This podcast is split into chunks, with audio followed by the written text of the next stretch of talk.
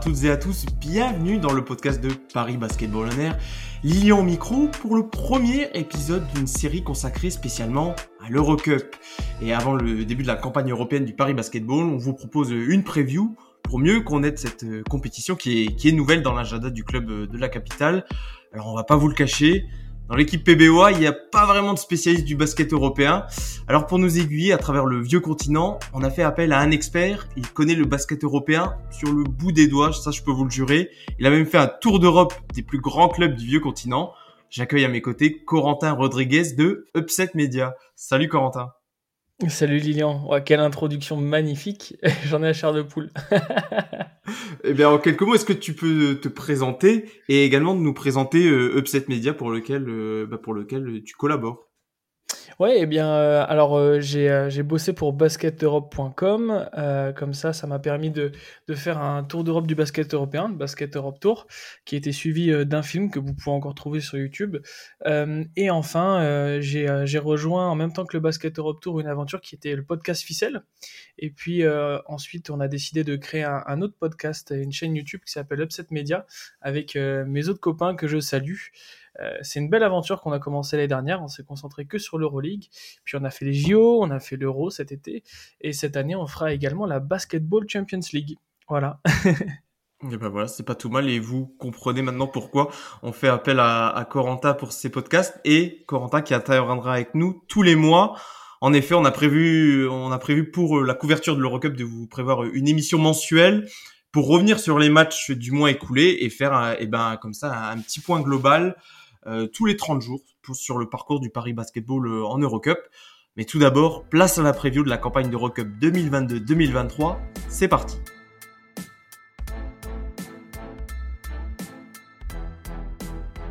Bonjour à tous, c'est Ismaël Kabagaté euh, du Paris Basketball et aujourd'hui vous écoutez Paris Basketball On Air.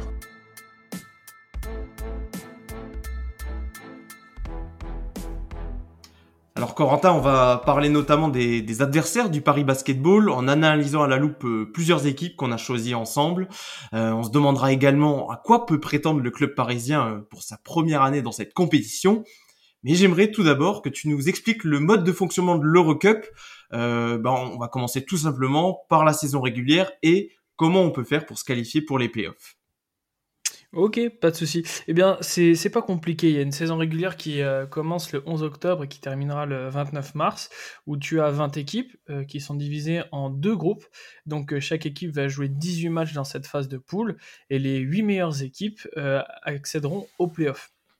Euh, les playoffs, par contre, c'est un peu différent. L'année dernière, il y en a qui se sont fait surprendre. Euh, coucou aux partisans. les huit meilleures équipes auront l'avantage du terrain, euh, que ce soit pour les huitièmes, quart de finale et demi-finale, et même finale, en fonction de leur classement. Ces playoffs, ce sera pas compliqué. C'est tu gagnes, tu restes. Si tu perds, tu rentres à la maison. ils commenceront le 12 avril et termineront le 3 mai.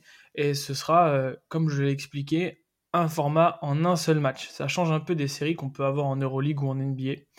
Euh, et du coup, bah, l'équipe qui, euh, qui gagne la finale sera qualifiée automatiquement pour l'Euroleague de la saison d'après. Bon, vous l'aurez compris, c'est une grosse, grosse saison régulière avec beaucoup de matchs. Et après, bah, quand ce sera les matchs qui comptent, les matchs de playoff, ce sera, euh, eh ben, il faudra être bon à tous les matchs pour pouvoir euh, prétendre euh, aller le plus loin possible dans la dans la compétition. Euh, et pour nos éditeurs qui se demandent un petit peu, mais comment le Paris Basketball fait pour se retrouver dans cette dans cette compétition alors qu'ils ont terminé dans les dans les toutes dernières places du championnat l'an dernier? Est-ce que tu peux un peu expliquer le bah, le mode de qualification pour cette compétition? Alors il y a les équipes automatiquement qualifiées par par leur classement, les, les équipes françaises par exemple comme euh, les équipes françaises ou les équipes des autres championnats européens qui sont directement qualifiées. Et il y a aussi un système d'invitation, Corentin. Oui, c'est exactement ça. En fait, euh, faut comprendre, si on prend un peu de hauteur, euh, qu'il y a un peu une guerre rangée entre la Fédération internationale de basket et son émanation européenne, FIBA Europe, qui a ses compétitions, Basketball Champions League et FIBA Europe Cup, où simplement, voilà, en fonction de ton classement, tu es invité à la compétition comme en football, rien qui change. Par contre, pour euh, l'autre C1 et C2, Euroleague, Eurocup, là, on est sur un format privé. C'est ECA, qui est un groupe détenu majoritairement par euh, certains clubs européens. Alors, vous pouvez chercher, hein, il y a le Real, Barça, Olympiakos, etc. Et euh, pour l'Eurocup, il s'agit tout simplement d'être invité. Donc généralement, c'est au classement. C'est les équipes qui terminent souvent troisième, quatrième, cinquième en Eurocup, puisque les autres sont souvent en Euroleague. Et par contre, il peut arriver que la compétition, vu que c'est une ligue semi-fermée, elle décide de se dire bon ben on va inviter des clubs qui ont du potentiel. Et c'est le cas que Paris, étant donné la situation, la jeunesse du club et la dynamique. Voilà, vous l'aurez compris. Euh, on a un peu voilà dépoussiéré l'Eurocup. Vous en sachez, vous en savez un peu plus, et on va rentrer un petit peu plus dans le vif du sujet avec Paris, du coup, qui figure dans le groupe B de l'Eurocup. Vous l'aurez compris, il y a deux, il y a deux groupes, le groupe A, le groupe B, et dans ce groupe B, on a choisi du coup cinq équipes qui nous paraissent euh, les plus intéressantes, euh, sur lesquelles approfondir. Et on va commencer peut-être avec l'équipe qui, en tout cas, moi, quand je regarde de, très loin ce groupe, euh, de ce que je peux en connaître, l'équipe qui a l'air la plus expérimentée, Grande Canaria. Est-ce que tu es d'accord avec euh, cette affirmation, euh, Corentin? je valide. ce que tu dis, effectivement. C'est une des équipes les plus expérimentées du groupe. Alors, l'année dernière, ils ont fait quart, de finaliste de la compétition. Cette année, concrètement, je les vois dans les favoris pour le titre. Hein. Tu parlais d'expérience. Euh, je sais pas si tu as un peu jeté un coup d'œil aux, joueurs, mais il y a de l'expérience dans cette équipe. Hein. bah de, moi de ce que je connais bah forcément Andrew Albici qui était à, à l'Euro de basket mhm. avec l'équipe de France. Damien Inglis qui a qui a joué un petit peu en NBA qui a joué aussi dans le championnat de France. J'ai vu un petit AJ Slaughter qui est passé par là qui est aussi très connu dans le championnat de France euh, qui a joué au début des années 2010 et aussi et aussi à, à la fin des années 2010 et euh, et il y avait également de ce que je connaissais dans les noms Khalifa Diop qui est qui a, je ne sais plus s'il a été drafté ou pas, mais il s'était présenté à la draft 2022. Mhm. Il était un petit peu dans les concurrents, on va dire, d'Ismaël Kamagaté, dans ce genre de profil intérieur un peu, un peu rim runner. Est-ce que tu peux en, bah, nous dire un peu plus comment joue cette équipe? On se dit équipe espagnole, ça joue certainement un basket assez, euh, assez rapide et euh, assez léché aussi. Alors oui, euh, basket assez léché, je vous le confirme, puisque le nouveau coach qui vient d'arriver, c'est Jaka Lakovic, ancienne euh, légende du basket européen, qui a notamment gagné l'Euroleague 2010 euh, avec le Barça. Euh, il a été également coach à Ulm. C'était le coach de Kylian Hayes quand il a, quand il a joué là-bas. Alors, c'est un coach qui pratique un basket très léché. j'aime énormément. Euh, ça court, ça shoot, mais ça défend fort aussi. Euh, c'est un roster qui est très équilibré. On parlait d'expérience. Tu as cité des joueurs très, très intéressants, mais en plus de ça, on a des, des gars qu'on connaît bien. On a Victor Benite, qui est le, le meneur du Brésil, qui est un joueur avec une classe incroyable double gagnant de la Basketball Champions League avec Burgos. On a Ferran Bassas, euh, qui est un Espagnol, euh, voilà, qui est très connu de ce circuit-là, bon joueur Eurocup. On a Nicolas Brusino, qui est le poste 4 de l'équipe d'Argentine, qui est un joueur bon qui a à peu près mon âge, donc euh, on va dire voilà, il est dans son prime où il va y arriver et qui est un très un poste 4 qui défend bien, qui sait s'écarter pour shooter. Et enfin, on a John Churna, qui est un ancien de Strasbourg, donc routier expérimenté avec un, vrai shoot. Euh, on parlait du coach, c'est un coach légendaire, créatif et surtout qui fait confiance aux jeunes. Il y a énormément de, jeunesse dans cette équipe puisque en plus de l'expérience, on compte des mecs qui sont pas mal illustrés ces derniers temps. Tu parlais de Khalifa Diop, c'est un très bon exemple. Il a été drafté, mais il a préféré rester en Espagne. Euh, joueur très très intéressant par la dimension athlétique, rim runner, qui saute haut, euh, voilà, pour les petites claquettes euh, et les alley c'est, pas mal intéressant. On a également Jovan Klasnic. Alors lui, euh, je vous, je vous enjoins à aller regarder ce qu'il va faire. Mais surtout, enfin, on a Alexander Balcerowski, qui était le pivot de la Pologne cet été à l'Eurobasket et qui s'est particulièrement bien illustré. Donc voilà, c'est une équipe qui va jouer les premiers rôles et qui va nous régaler. N'hésitez pas à aller les voir jouer à Carpentier, ça va être très intéressant. on sait que le Paris Basketball est assez permissif là en tout cas sur le début de saison. On enregistre deux matchs après le, le début de la saison euh, de Betclic Elite pour être euh, honnête avec vous les auditeurs. Euh, est-ce que on a vu que le par exemple le, le bas court de Paris était très permissif le secteur intérieur était peut-être un peu léger. Est-ce que justement c'est une équipe qui s'appuie qui va quoi? Plus s'appuyer sur son secteur extérieur intérieur un petit peu des deux? Alors c'est une équipe déjà qui va très bien scouter Paris. Euh, à l'intérieur, c'est euh, c'est une bonne raquette. C'est pas non plus euh, une raquette lourde comme on verra après. Donc ils vont jouer énormément sur la transition et ça shoot pas mal. Quand dans ton équipe, tu as des mecs comme AJ Slaughter, Victor Benité et Nicolas Brosino, oh, je même pas parlé de John Turner. tu as, du shoot, donc ça, va, ça va surtout artiller, notamment sur les arrières parisiens, puisque voilà, Benité, Bassas, Bassas savent énormément créer pour les autres. Donc après le pick and roll, tu vas avoir des pocket pass, tu vas avoir euh, des ouvertures à 45 et ça va pas mal artiller. Je suis très intéressé de, de voir ce que va proposer Will Weaver contre eux, puisque c'est une équipe euh, qui va être très dure à jouer, par les individualités, mais aussi le collectif qui va être créé. Mais euh, c'est surtout qu'avec de la jeunesse, ça va être intéressant de voir si nos petits gamins parisiens peuvent prendre le dessus sur des bénités, des bassas, qui ont quelques matchs, c'est le cas de le dire, en Basketball Champions League ou en Eurocup dans les jambes. Mm. Surtout que l'effectif de Paris, il y a énormément de joueurs qui vont découvrir l'Europe, à part Kyle Hanman, euh, qui avait joué avec euh, avec le VEF Riga. Mhm.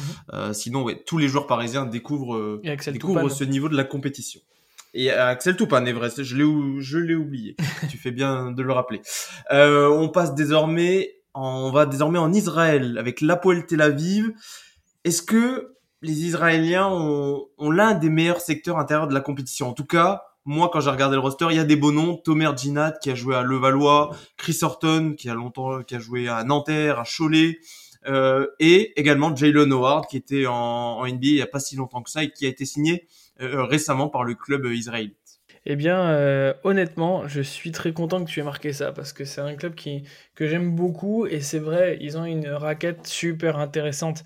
Euh, Tomer Guinat, poste 5 solide, costaud au sol, mais de l'autre côté, tu as Chris Horton qui euh, a cette, on va dire, il est très athlétique et en plus de ça, il joue énormément la, transition. Jalen Horde, c'est pareil, donc tu, tu peux jouer la rapidité, la transition comme tu peux jouer le demi-terrain dur au sol. Donc ça offre énormément de possibilités.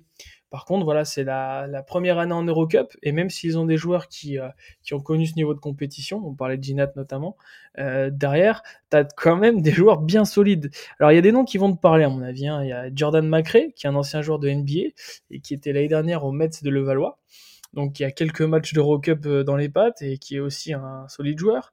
On a euh, Tokoto qui l'année dernière valait 14 points, 7 rebonds et 3 passes D, c'est un joueur super intéressant à regarder. Donc euh, Chris Horton qui est très versatile va être également accompagné de Chico Van Brown qui lui est rapide, adroit et il est capable de grosses crises au shoot. il est capable de mettre dedans comme un petit cochon, par contre il peut dévisser. Donc euh, c'est une équipe euh, qui va être qui va profiter d'une grosse assise intérieure. Par contre sur les postes extérieurs, euh, ça peut artiller, mais, mais parfois quand ça voit pas le, le panier comme il faut, quand il le voit comme une bassine et que ça rentre pas, eh bien ça va être l'occasion pour Paris de, de tenter quelque chose. Donc c'est une équipe très intéressante également. Ok, c'est une équipe beaucoup plus instable de ce que je comprends que par exemple Grande Canaria dont on parlait juste avant. Exactement, ouais, c'est ça. Euh, on va passer désormais, en Turquie, à Ankara, euh, Telecom. Là aussi, euh, un, c'était une arrivée, une, première année en Eurocup pour Tel Aviv. Là, c'était un retour. Euh, est-ce que c'est l'épouvantail de ce groupe B euh, Et plus globalement, j'ai envie de dire de la compétition, un peu comme Grande Canaria. Est-ce que tu en fais l'une des équipes grandes favorites de l'Eurocup? Effectivement, alors l'expression épouvantail, elle est très bien. Enfin, je trouve que pour désigner ce club, cette équipe, elle est euh, parfaitement adaptée. Et je vais m'expliquer. C'est un club qui a eu quelques années d'absence et sont revenus en, Eurocup, mais euh, c'est une équipe individuellement dominée par des forts joueurs américains référencés qu'ils veulent relancer ou lancer. Euh, dans leur rang sont passés récemment Tyler Ennis, on a eu Sylvain, Sylvain Landersberg, énorme scoreur. Ces dernières années, il y a eu Octavio Celis, Kyle Wilger, Johnny O'Brien Free, et il y a eu aussi Sam Decker. Donc tu as énormément de mecs qui étaient là pour, euh, pour performer, mettre des points, notamment sur des postes 2, 3, 4. et c'est très intéressant de, savoir euh, où ils vont cette année. Cette année, il y a un nouveau coach. Euh, c'était l'ancien assistant au Fener Dobradovic, qui est Erdem Chan. Et derrière, euh, le recrutement est pas mal pertinent. On a des joueurs qui peuvent prendre des énormes crises, dont le français euh, Axel Bouteille, qui peut mettre dedans, énorme force de caractère. Il est capable de se mettre des pelés défensifs sur certaines actions. On a Semi Erden qui est un, pivot référencé, un ancien pivot du Galatasaray si je ne m'abuse. Donc voilà, au sol, qui a l'habitude des joutes européennes, qui, qui peut sortir deux trois petites passes de temps en temps, un petit shoot mid-range. On a Jerian Grant, alors attention à lui, hein, on connaît la famille, hein, les, euh, les, frères Grant, euh, ça, joue fort, ça joue énormément euh, la transition, c'est athlétique et surtout c'est des vrais chiens en défense. Et enfin, on a un petit meneur, alors que je dis petit, il est plus grand que moi, c'est Alex Perez, qui est un meneur très intelligent, capable de créer pour les autres, créer pour après sur pick and roll créer le décalage, envoyer une petite pocket pass, jouer le, le pick assez bien. Voilà, un vieux routier des joutes européennes. Donc euh, pour résumer, c'est une équipe qui est très intéressante, qui peut aller très loin dans la compète, qui a la capacité à créer un fond de jeu intéressant et même supérieur aux années précédentes. Parce que là, ils ont une équipe qui euh, est à un plancher, je pense, supérieur aux années précédentes et un plafond un peu plus bas. Mais attention tout de même. Le seul bémol pour eux, c'est peut-être qu'ils ont fait énormément de changements dans l'effectif. Je crois qu'ils ont gardé un seul joueur de la saison dernière, il me semble, euh, plus le changement de coach. Et c'est un peu une alors là je fais une aparté, mais c'est un peu une récurrente dans les équipes. Il y a, eu... il y a énormément de nouveaux coachs qui arrivent. Euh, mais en tout cas pour euh, pour Ankara, est-ce que tu penses que la mayonnaise peut avoir un petit peu peut-être de mal à prendre? Au début, en tout cas comme comme un petit peu Paris là sur son début de championnat euh, national? Écoute, tout, va être, euh, je pense, bousculé au début, euh, puisque euh, il faudra voir les, premiers matchs d'Ankara en Ligue turque, voir comment ils vont s'adapter à ce qui est proposé en face, notamment en défense. Hein. Au début de l'année, c'est les défenses qui prennent le plus cher parce que bah, il n'y y a pas d'ajustement. Alors qu'en attaque, tu peux t'en sortir sur euh, du Hero Ball hein, d'Axel Bouteille qui est capable de grosses crises ou Jarian Grant. Donc euh, effectivement, il faut que la mayonnaise prenne. Et au début, ils, pourront mettre d'énormes valises comme euh, en prendre aussi. Donc attention à cette équipe. Je pense qu'elle va être capable du meilleur comme du pire. mais malgré tout, le meilleur, ça peut être aller jusqu'en demi, voire en finale de la compète. Hein. C'est un club à suivre, vraiment.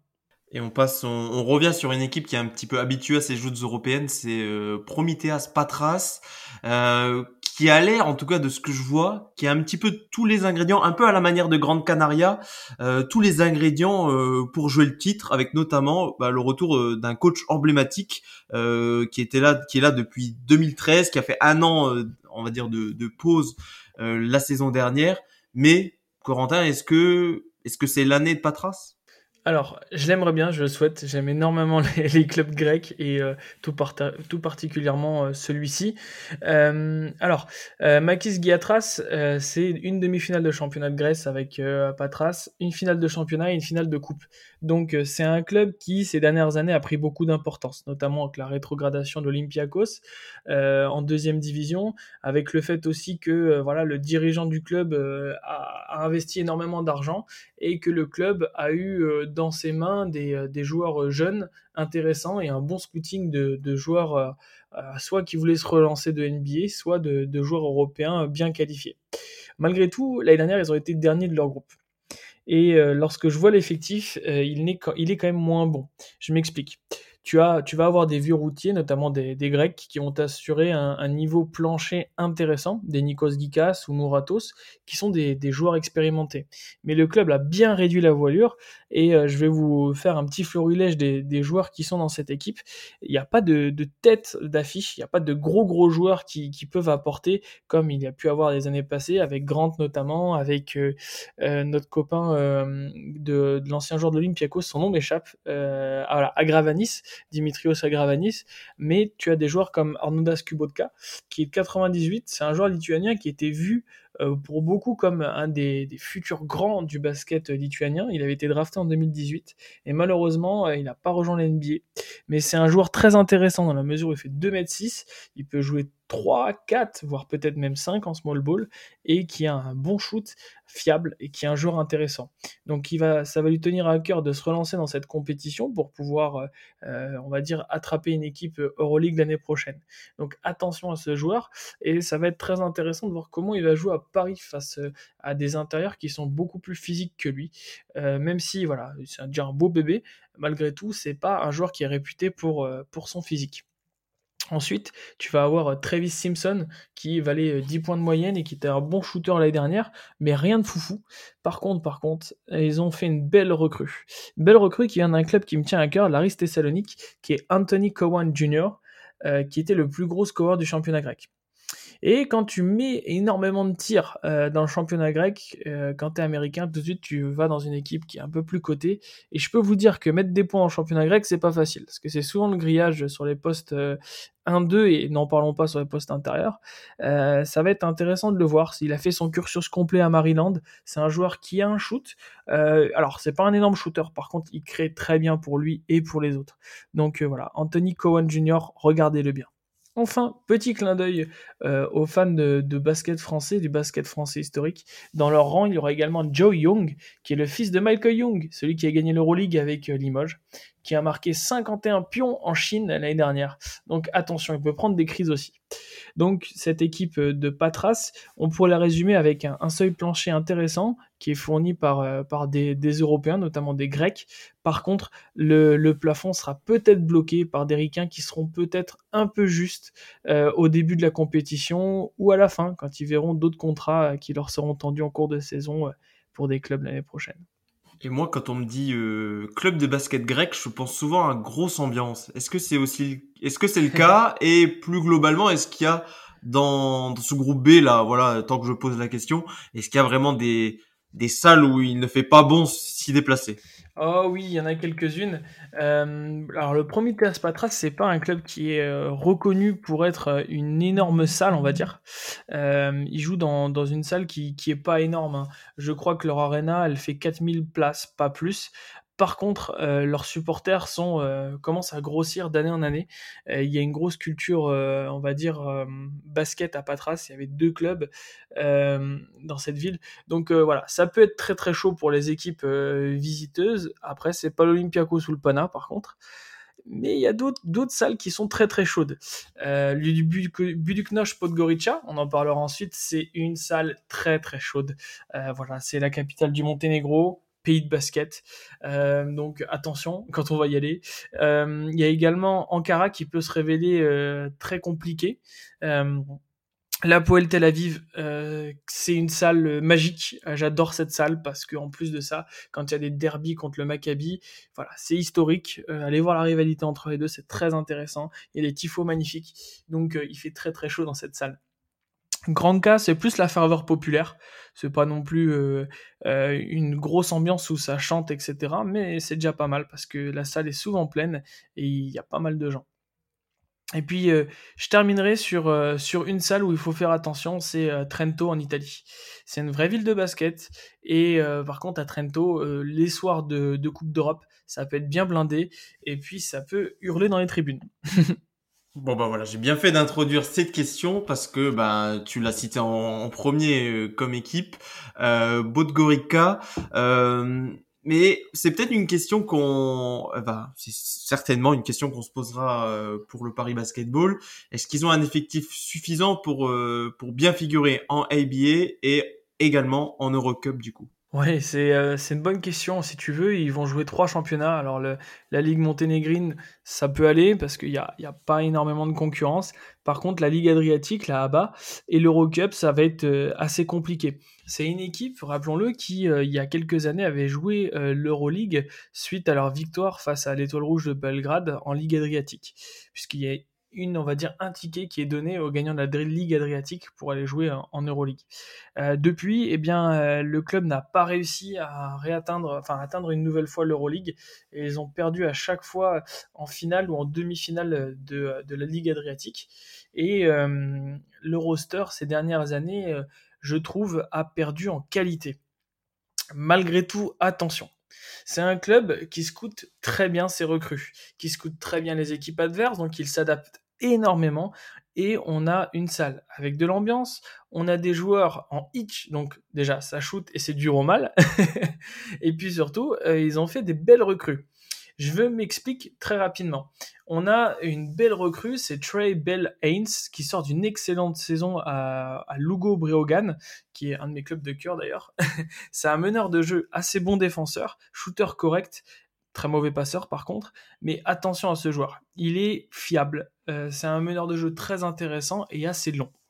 On a également Alpha Kaba, notre petit français, euh, joueur référencé en Europe, qui viendra apporter son expérience sur le, poste 4-5 à Podgorica. Donc euh, en plus, il avait déjà joué dans la Ligue Adriatique avec le Megalex, donc il connaît le championnat et euh, il va leur apporter un niveau plancher très intéressant. On a également aperçu cet été avec euh, l'équipe de Bosnie Edin Atic, assez bon rebondeur et shooter correct le bosnien. Il va apporter énormément de qualité et un très bon niveau plancher à cette équipe. On a également Cameron Reynolds, qu'on a vu l'année dernière à Trento, qui est un gros shooter-scorer, capable, de grosses crises, mais surtout euh, assez régulier. Donc lui, il va apporter sa, sa 10-quinzaine de points par match, et ça va être euh, très intéressant de voir ce que euh, Weaver va proposer en défense sur lui. Et on a également des joueurs qui viennent de l'Euroleague, comme c'est le cas d'Aaron Wright, qui euh, joue sur le poste 4, qui est un ailier assez, euh, je dirais, euh, slasher, qui joue en Euroleague l'année passée à l'Étoile Rouge de Belgrade, passé par le Gelgiris Kaunas, passé par le Pana. Donc là, tu, as, tout de suite ton niveau plancher. Et en plus de ça, tu as un autre gars qui est Marco Jagodic Kurica, alors que j'aime pas beaucoup, mais par contre, il est assez efficace. Il est référencé en Euroleague, il jouait à l'Étoile Rouge de Belgrade la saison dernière, il a joué l'Euro avec la Serbie attention à, ce joueur-là parce que euh, quelque part, si tu veux, c'est un poste 5 qui va t'apporter de la qualité. Alors il sait tout bien faire. Il n'est pas excellent euh, dans un domaine précis. Par contre, il va t'apporter du rebond, il va t'apporter de la lecture de jeu et c'est très intéressant pour ce genre d'équipe. Il est important aussi de mentionner Phil Booth qui a fait un cursus complet à, Villanova, qui est un gros shooter-scorer qu'on a vu l'année dernière en Basketball Champions League. Donc tu vois, c'est une équipe avec un gros niveau plancher et qui peut, euh, si le Lyon prend bien, avoir un plafond très intéressant. En plus de ça, euh, c'était important pour moi de mentionner le coach qui est Vlada Jovanovic, qui a été formé aux partisans, qui a été head coach euh, de Krasnodar pendant deux saisons si je ne me trompe pas, et qui a, qui a été coach également au Mega Belgrade, qui est un club connu pour prendre des jeunes et les faire monter, les faire drafter. Alors on peut parler de Nikola Jokic, mais il y en a tant d'autres, dont Alpha Kaba notamment. Donc voilà, cette équipe de Podgorica, attention à elle, c'est une des grosses équipes de cette compétition, elle est bien dans le top 5, top 6 des équipes. Voilà, vous l'aurez compris, on a choisi les dans les cinq équipes sur lesquelles on, a fait un zoom un petit peu plus particulier, cinq équipes qui voilà devraient jouer le, haut tableau de ce groupe B. Euh, il y a quatre autres équipes. Euh, qu'on va peut-être pas tous tout en parler, mais est-ce qu'il y en a une dont tu aimerais bien euh, une ou deux que tu aimerais bien dire quelques mots parce qu'elles sont intéressantes ou parce que ce sera potentiellement dur euh, de gagner là-bas? Eh bien écoute, euh, L'année dernière, on a vu Trento qui a fini avant-dernier de son groupe. Cette année, ils reviennent avec un roster plus musclé, avec Matteo Spagnolo, qui est un très jeune joueur, très intéressant, qui a été formé au Real Madrid. Et derrière, ils ont des joueurs, si tu veux, pour avoir un niveau euh, moyen très intéressant. Atkins, Lockett, Flacadori, qui a une, une expérience Euroleague. Donc attention à cette équipe. Elle est capable du meilleur comme du pire. Et puis de l'autre côté, alors euh, Londres, euh, inutile de mentionner que voilà, ça va être intéressant de les voir euh, pour eux, parce que on connaît pas trop le, niveau de cette équipe. Mais attention, Aaron Best, Ovisoko qu'on a vu au Mans, Sam Decker, gros joueur ex NBA, Wojtek Urban qui est un, un, joueur très intéressant de République Tchèque, qui est un gros prospect, qui a une c'est une équipe qui va apporter énormément d'intensité physique et de jeu de transition. Donc ça va être très intéressant de voir contre Paris, qui a à peu près le même jeu, ce qu'ils vont proposer. Et enfin, je vais parler vite fait de Vorklow, qui est une équipe qui est la plus faible sur le papier. Par contre, deux gros postes 5 avec Connor Morgan et Artem Parakowski. Donc euh, attention à l'impact physique et surtout au déplacement. Ouais, on sait que les déplacements dans les pays de l'Est sont toujours euh, sont toujours compliqués, même quand les équipes euh, adverses n'ont pas, comme tu le dis sur le papier, euh, de gros noms. Souvent, il y a un petit peu une, une certaine culture basket, une culture du jeu qui fait que eh ben, ils arrivent quand même à s'en sortir. Voilà, je pense qu'on a on a bien dégrossi un peu le, le, portrait de ces équipes. On apprendra à les découvrir forcément au, cours de la saison et, et, au fil des matchs. Et maintenant, on va peut-être rentrer dans la partie qui intéresse le plus nos auditeurs. Comment un petit peu Comment toi, est-ce que Corentin, tu situes cette équipe de Paris euh, dans ce groupe? Est-ce que déjà peut-être tu as pu voir, euh, bah, tu étais au, Paris European Games, euh, peut-être que tu as vu quelques matchs du début de saison. Comment toi, tu situerais Paris dans ce groupe ça, dans une perspective également de, se qualifier pour les playoffs, sachant que la qualification pour les playoffs est relativement, euh, comment dire, est relativement accessible, même si voilà, on l'a dit, il y a beaucoup, beaucoup d'équipes qui ont des, des, de très beaux rosters. Eh bien, écoute, c'est super intéressant, euh, puisque bien sûr on est là pour parler de Paris. Euh, il y a beaucoup de choses à dire de cette équipe. Moi, je la vois typiquement entre la 7 et la 9e place. Alors oui, c'est pas beaucoup, euh, mais je vais vous m'expliquer. On a des équipes qui peuvent être euh, très compliquées en déplacement. Euh, alors là, pour l'instant, je vais me focaliser sur les autres équipes et je vais en revenir à Paris, puisque j'ai vu leurs deux premiers matchs de cette saison et je les ai vus au Paris European Games. Donc on a des équipes qui en déplacement peuvent être très compliquées. Grand K c'est très loin. on peut avoir également Ankara avec des salles chaudes comme la Poel Tel Aviv ou Trento. Donc ça va être dur d'aller gagner dans, ces, euh, équipes-là. Je vois très clairement Grande Canaria, Podgorica, euh, et mettons-en mettons une troisième, allez on va dire euh, Prometheus. Euh, ces trois équipes-là euh, vont déjà truster les trois premières places. Derrière, on a des équipes moyennes qui, vont, euh, je pense, aller combler cet écart entre Paris et eux. Et derrière, dans les derniers, ça va être intéressant de voir où va se situer Londres, Vorklo et Hambourg. Je pense que ces trois équipes-là vont être en compétition directe avec Paris pour la 6, 7e, 8e place. Pour en revenir à Paris, euh, un roster très intéressant euh, qui va vouloir jouer vite. Et si la mayonnaise prend, ils peuvent en surprendre beaucoup en ce début de saison. Malheureusement, euh, manque d'expérience l'attend de cette équipe, puisque, comme on le disait, hein, il y a deux joueurs avec une expérience des Coupes d'Europe, et ça, c'est très important, puisque voilà, il y a des règles qui diffèrent. Il y a également un rythme de jeu. Euh, souvent, voilà, on a des, à l'époque, c'était plus des postes 5 dominants sur ce type de compétition, et autour, voilà, tu mettais euh, un ou deux ricains pour faire tourner la balle. Euh, là, la compétition a bien évolué. Ça va être intéressant de voir le, le je dirais le, le scouting de Will Weaver sur les autres équipes et de comment ils vont pouvoir axer leur défense pour en début de match mettre des grosses pressions et ensuite dérouler en transition au fur et à mesure de la saison, ça va être plus compliqué, mais euh, je, place énormément d'espoir en des mecs comme euh, Axel Toupane, des Energizers comme Juan Bégarin euh, et surtout Ismaël Kamagaté, de voir comment ils vont s'adapter. Et puis derrière, des, Amir Sims, Sims pardon, et des Tyron Wallace, j'adorerais les voir dans des rôles de destructeurs de, des autres des, équipes sur, sur des postes auxquels ils sont. Donc typiquement, voilà, Paris, ce serait génial d'avoir euh, la septième ou huitième place. Alors oui, après en playoff c'est plus compliqué, mais par contre ce serait un excellent résultat déjà de se qualifier pour les playoffs. Justement, tu commençais à, le mentionner, euh, mais quelles sont les différences que va rencontrer Paris par rapport, euh, au championnat de France? Quel est en gros le style de jeu, on va dire moyen des équipes d'Eurocup? Ça joue tu, bah, tu le mentionnais, avant ça jouait peut-être avec un, un, pivot, un fort pivot entouré d'Américains. Comment est-ce que là en, 2022 ça joue un petit peu, sachant que voilà les équipes c'est assez cosmopolite, il y en a, enfin équipe espagnole, euh, équipe euh, des pays de l'Est, équipe plus des Balkans, mais est-ce qu'il y a un petit peu un, un style de jeu, euh, on va dire euh, caractéristique de l'Eurocup? Alors, tu vas avoir euh, en Eurocup déjà, euh, moi j'ai ciblé cinq différences avec la France. Hein. Alors bien sûr, je suis pas euh, Dieu le père, je peux me tromper, mais la première chose c'est le fond de jeu. Tu vas avoir des équipes avec un fond de jeu énorme qui vont s'attacher à appliquer des systèmes très élaborés. alors moins peut-être qu'en Euroleague, mais déjà très élaborés. Deuxième chose, c'est le jeu de transition tu vas avoir un jeu de transition euh, qui va être beaucoup plus structuré qu'en France et euh, efficace. Euh, peut-être moins athlétique, mais très efficace. la troisième chose, c'est la différence de l'intensité physique. En France, on est un peu la NBA d'Europe, c'est-à-dire que athlétiquement, intrinsèquement, on a beaucoup plus d'athlètes que dans ces compétitions.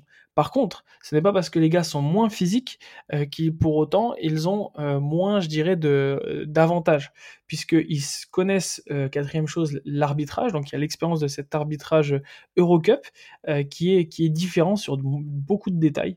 Et enfin, qui est pour moi le point le plus important, c'est un meilleur scouting. Tu avoir des équipes qui commencent à avoir des joueurs de rôle.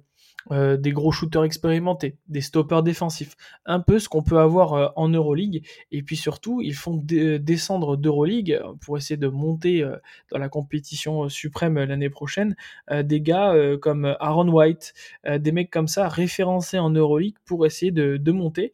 Et sur le scouting, ça va énormément aider parce que c'est des gars qui, qui sont quand même euh, dominants ou euh, pour le moins ils ont des facilités dans le jeu. Donc ça va être, euh, ça va être très compliqué pour Paris d'essayer de, de, mettre en place des choses pour stopper des équipes qui ont l'habitude de, de la, facilité de regarder des matchs, de connaître telle ou telle équipe, de scouter des joueurs qu'ils ont déjà vus. Donc voilà, c'est ces cinq différences-là. Malgré tout, il faut pas, faut pas, je dirais, sous-estimer les Parisiens. Ils sont pleins de ressources. Et est-ce que justement, j'en viens à, à, la question euh, qu'on a déjà eue pour d'autres équipes, je, par exemple Podgorica. Est-ce que tu penses que, et je la pose en, en partant, parce que je j'y aimais un avis négatif personnellement. Est-ce que tu penses que le Paris Basketball a l'effectif pour rivaliser à la fois en Eurocup, en Betclic Elite? Tu le dis déjà, une qualification pour les playoffs, ça serait beau. Mais personnellement, au vu de ce qu'on a, rien qu'à la vue de, de l'effectif, et ça on le disait déjà en, tout début de saison lors de notre euh, preview, euh, l'effectif, moi, me paraît très très court pour jouer deux matchs par semaine, sachant déjà qu'on que Juan Bégarin est blessé pour euh, tout le mois d'octobre euh, et qu'il sera réévalué. Mais est-ce que tu penses que Paris a, là, avec l'effectif actuel, peut jouer deux matchs par semaine et être compétitif à chaque fois? Alors, euh, non. Non, non, ils n'ont pas l'effectif pour rivaliser à la fois en Eurocup et en Betclic Elite. Ça, c'est clair. Cependant, l'opportunité est trop belle et elle ne se refuse pas euh, de, jouer dans une grosse compétition européenne, de se montrer au niveau de l'Euroleague pour, pourquoi pas dans les prochaines années rejoindre euh, cette Euroleague, puisque l'Euroleague, ce qui l'intéresse, c'est les marchés. Cependant, cependant, cependant, n'oublions pas un truc puisque là on se focalise que sur l'Eurocup. L'année dernière, Vorklo dans le groupe A s'est qualifié euh, pour les playoffs avec seulement 3 victoires. Quand je regarde le groupe B, euh, on a également une équipe euh, du Ratio, Farm Ulm qui a gagné 7 matchs. Alors le delta entre les deux groupes est quand même bien élevé. Simplement, il faut savoir que dans le groupe A l'année dernière, il était moins, je dirais, moins dense, moins dur que le groupe euh, B. Et cette année, Paris est dans, dans ce type de situation. C'est qu'on a un groupe qui est moins dense que l'autre groupe, et ça peut être très intéressant de se dire, ok, on peut se qualifier avec 4, 5 victoires. C'est totalement possible. Alors bien sûr, l'année dernière, il y avait euh, les clubs russes qui ont été exclus, notamment Krasnodar, mais euh, on peut avoir une qualification de Paris avec 4 matchs gagnés. Maintenant, regardons les équipes qu'il y a dans le groupe. Euh, ça me paraît tout à fait envisageable que Paris gagne ses deux matchs contre Hambourg, ses deux matchs contre Vorklo, ça fait déjà quatre matchs de gagner, qu'elle puisse prendre un match à Londres et puis un autre match à la Poêle Tel Aviv, ça fait six victoires. Avec six victoires, tu peux accrocher la sixième, septième, voire huitième place. Donc c'est très intéressant de se dire euh, que Paris n'a pas les armes euh, sur le papier, puisque manque d'expérience, nouveau coach, par contre, par contre, euh, c'est pas forcément mieux ailleurs, euh, notamment sur, euh, je dirais, la performance moyenne, c'est-à-dire qu'on a des équipes qui peuvent faire du très bon comme du très mauvais, qui peuvent être donc instables, mais surtout, on a mmh. Paris qui peut jouer sur sa jeunesse et aller chercher des matchs à Carpentier en, jouant sur cette fibre très parisienne, très française, du French flair et ne pas lâcher des matchs une équipe jeune, une équipe qui court, une équipe qui peut défendre fort, ça peut impacter fortement des équipes comme Vorklo, comme Londres euh, ou comme Ankara. Donc voilà, je, suis, euh, je dirais, optimiste parce que c'est mon caractère, mais surtout, 5-6 matchs, c'est pas la mer à boire. C'est très compliqué, attention, mais c'est pas la mer à boire. Et puis dès que les Parisiens commenceront à gagner 2-3 matchs, même sur le temps long, c'est-à-dire euh, à, moitié de la, la, saison, ça commencera à naître dans leur, dans leur esprit de se dire Ah, mais on peut atteindre les playoffs. Et une fois qu'on arrive en playoffs, on l'a très bien vu l'année dernière, hein, euh, pour rappel, euh, petite histoire, le Partizan Belgrade était vu comme le, futur finaliste avec la, la, Virtus Bologne. Il se retrouve battu au premier tour par une équipe de Bursaspor qui ira jusqu'en finale. Les exploits sont possibles et restons positifs parce qu'après, en playoff, il suffit de gagner un seul match. Et voilà, après un début de saison morose, voilà, Corentin qui vous apporte de l'espoir, qui apporte de l'espoir aux supporters parisiens, c'est beau. euh, c'est pour ça qu'on t'a pris, à la fois pour ta connaissance du basket et, et pour du basket européen et pour euh, ton optimisme. Euh, voilà. Euh, et eh ben écoutez, c'est sur ça qu'on va qu'on va terminer cet, cet épisode preview. Pardon, on peut faire un, petit point sur le, le calendrier qu'attend le, le, Paris Basketball sur ses premiers matchs d'Eurocup. Alors le calendrier, alors comme en Betclic Elite, il est franchement pas évident au vu de ce que tu viens de nous raconter. Déplacement en Ankara, réception de la Poêle Tel Aviv et euh, déplacement à Trento pour le mois d'octobre. C'est plutôt c'est plutôt costaud, sachant qu'après t'enchaînes. Alors je, déborde un petit peu. T'enchaîneras avec euh, la réception de Grande Canaria et un déplacement à Podgorica. En gros, les cinq premiers matchs, tu te tapes les cinq favoris du groupe. Ouais, mais après, quelque part, tu vois, c'est clair que les premiers matchs vont être durs, mais c'est que du positif derrière. Tu joues contre Hambourg, t'enchaînes avec Vorklo, euh, Patras, et puis euh, derrière Lyon. Donc c'est des matchs, euh, Lyon, Londres, pardon, London Lions. Euh, c'est des matchs qui sont prenables. Donc voilà, ça va être des séries. Je pense que pour Paris, ça va être de maximiser les victoires sur ces temps compliqués, on va dire, de limiter la casse. sur une réception de grands cas, les surprendre, ou sur la réception de la Poêle Tel Aviv et surprendre, ou en, ouverture de la compétition notamment. Donc, et derrière, eh ben, il suffira d'aller chercher ces matchs contre ces équipes réputées plus faibles, et puis on verra bien. Je pense que voilà, c'est à la fin qu'on euh, comptera euh, les, les, victoires et défaites, et là où Paris aura aura fait, je dirais, le meilleur boulot. Et je suis sûr, vous allez voir, qu'on aura des matchs perdus de moins de 10 points, des, euh, des défaites de 4-5 euh, points, des défaites euh, de 8 points, mais il y a énormément de lancers francs en fin de match. Voilà. Et là, à ce niveau-là, ça va être de dire le groupe de Parisiens a grandi, a mieux vécu ensemble, et ça va être bénéfique, pourquoi pas, pour le championnat. Et c'est ainsi que se termine cette preview de l'Europe Cup. On vous, on vous rappelle pardon, le, le principe de cette émission dédiée, euh, dédiée à cette compétition une fois par mois. On reviendra donc avec Corentin qui m'a accompagné sur les matchs du mois passé disputés par le, le Paris Basketball. Euh, en attendant, on vous invite comme toujours à nous suivre sur les réseaux sociaux at parisb-du8 on air sur Twitter et Paris Basketball on air sur Instagram et Facebook. Et Corentin, tu as la conclusion pour nous dire ben, où est-ce qu'on peut te suivre personnellement? Et également où est-ce qu'on peut suivre euh, ton travail et celui de tes collègues sur euh, Upset Media. bah, merci beaucoup pour l'invitation, c'était un réel plaisir. Euh, déjà pour vous remercier bah, tous, j'ai apprécié énormément échanger avec vous, les, fans du Paris Basket et surtout Paris Basket on Air. vous pouvez nous retrouver sur YouTube et Twitter at euh, Upset Basket. Et puis moi personnellement, je crois que c'est at Rodrigue Corentin sur euh, Twitter. Vous pouvez aussi me retrouver sur Instagram, c'est Basket Europe Tour. Je vous fais des bisous. Voilà, tout est dit. Merci Corentin. Et puis donc, du coup, on se dit à très vite pour euh, débriefer les matchs du Paris Basketball en Eurocup. Bye bye.